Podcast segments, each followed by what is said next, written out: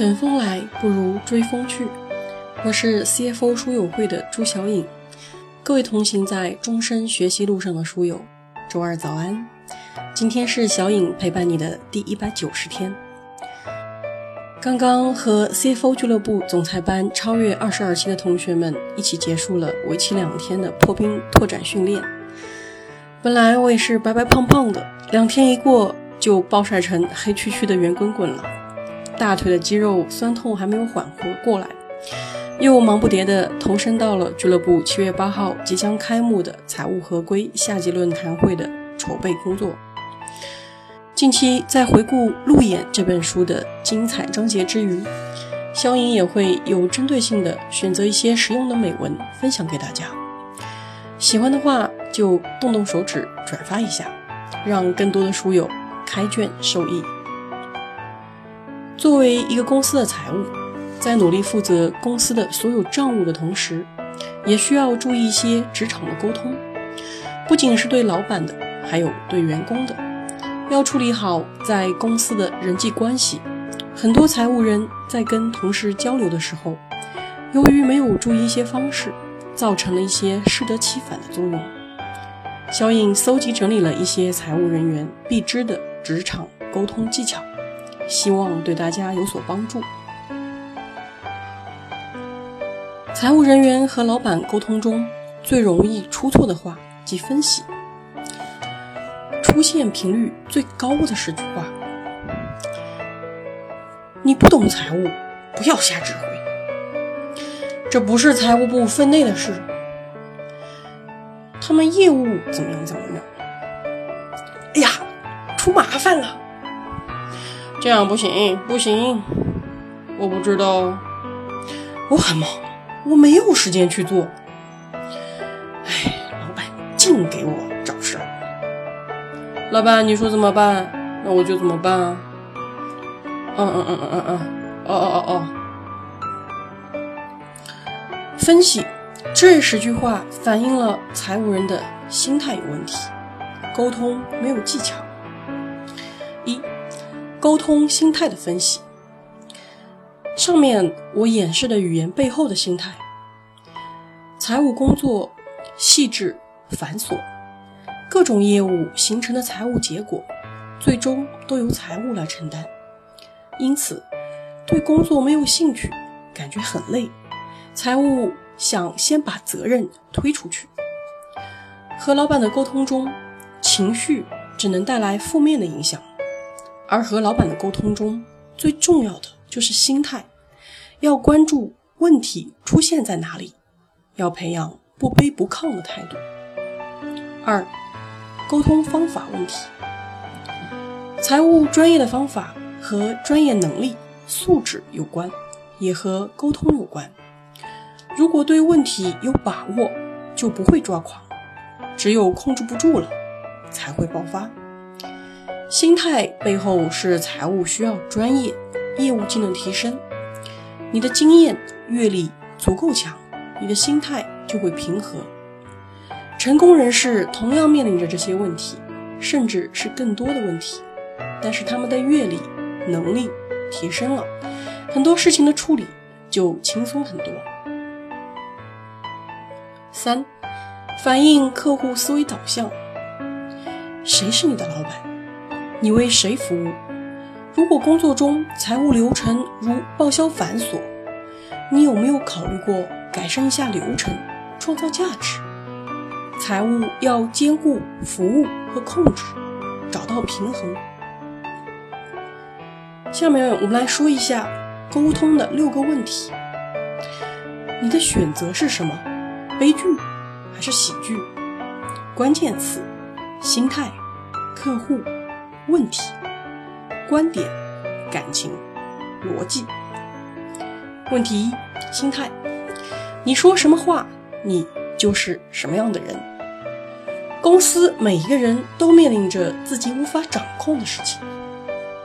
说一个家庭案例：丈夫喝醉了，回家将鞋子乱扔，妻子张口就骂：“你要害死我呀，绊倒我了。”换一种说法，可以说：“你喝多了，万一你起床没注意被绊倒了怎么办？再换一个公司案例，领导分配一个任务，哎，怎么又轮到我了？公司就是被你们这样折腾没了。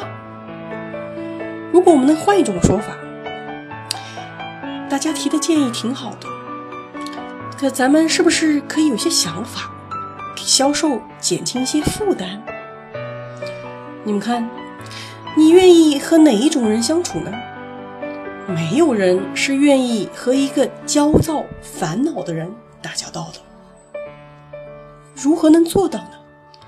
给自己贴一个正能量的标签，尽量让自己平和。工作中如何做到平和？必须努力提高自己的专业技能，还要提高看问题的高度。财务很多工作是细节的，要从事物中跳出来，用更高的视角看问题。问题二：客户比你的老板更关心他的目的，在沟通中要有客户意识。第二种说法，你随便扔掉椅子，把你自己绊倒了怎么办呢？态度不一样。切入点也不一样，从他人及客户的角度切入，这样更容易让人接受，感到温暖。将心比心，你的老板也一样希望得到关心。经常财务是不太了解老板的思路的，比如说应收账款的工作你做了很多，老板一直都不太关心，因此。这个工作变得淡化。当突然被老板问及应收账款，并要求在半个小时内给出答案的时候，你就觉得好委屈哦。一天才能完成的工作，半个小时就要。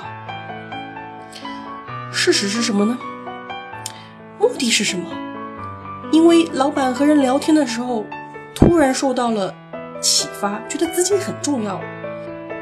因此想起要财务给一些支持和帮助。如果平时就将应收账款的情况做好分析，需要的时候将上个月的结果报给老板，做一些必要的说明，就能够满足了老板的要求。知道老板突然要应收账款数据的原因，就能够采取更恰当的解决办法。问题三，问题。